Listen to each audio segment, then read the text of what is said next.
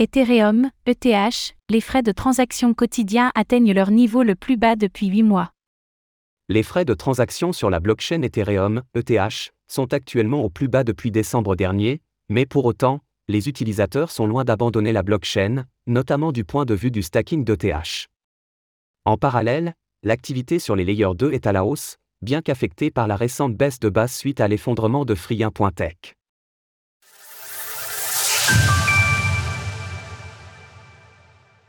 Les frais de transaction au plus bas sur Ethereum. Ouverture des soldes chez Ethereum, la moyenne des fees payées quotidiennement par les utilisateurs de la plus grande blockchain au monde est au plus bas depuis le mois de décembre dernier. Pour rappel, les fees correspondent aux frais payés par tout utilisateur d'Ethereum souhaitant réaliser une transaction sur le réseau. Comptés en Gwei, ces derniers sont calculés en fonction de l'activité sur la blockchain. Pour en savoir plus sur les frais de transaction d'Ethereum, nous vous invitons à lire notre page dédiée.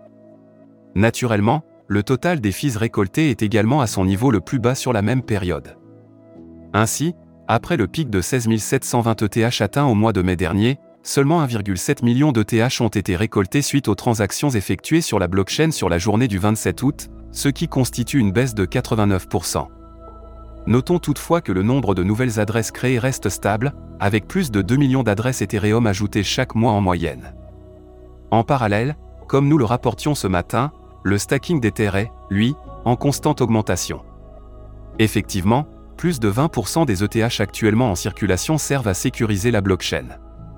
En contrepartie, l'activité des layers 2 développés sur Ethereum est également à la hausse, ces derniers se plaçant comme des solutions de choix pour contourner les coûteux frais de transaction relatifs à Ethereum, entre autres. D'ailleurs, le 21 août, le nombre de transactions par seconde, TPS, sur l'ensemble des layers 2 d'Ethereum a atteint son point le plus haut, avec 54,05 TPS contre 1,7 pour Ethereum.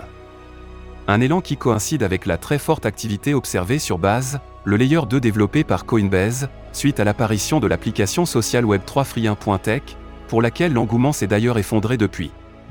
Ces layers 2, avec Arbitrum, ARB, en figure de proue, suivi d'Optimism, OP, et ZK5 ERA, connaissent ainsi un élan considérable qui semble favoriser l'adoption autour d'Ethereum, laquelle devrait d'ailleurs grandement profiter de la mise à jour Canquin, censé grandement réduire les frais de transaction des différents réseaux de seconde couche.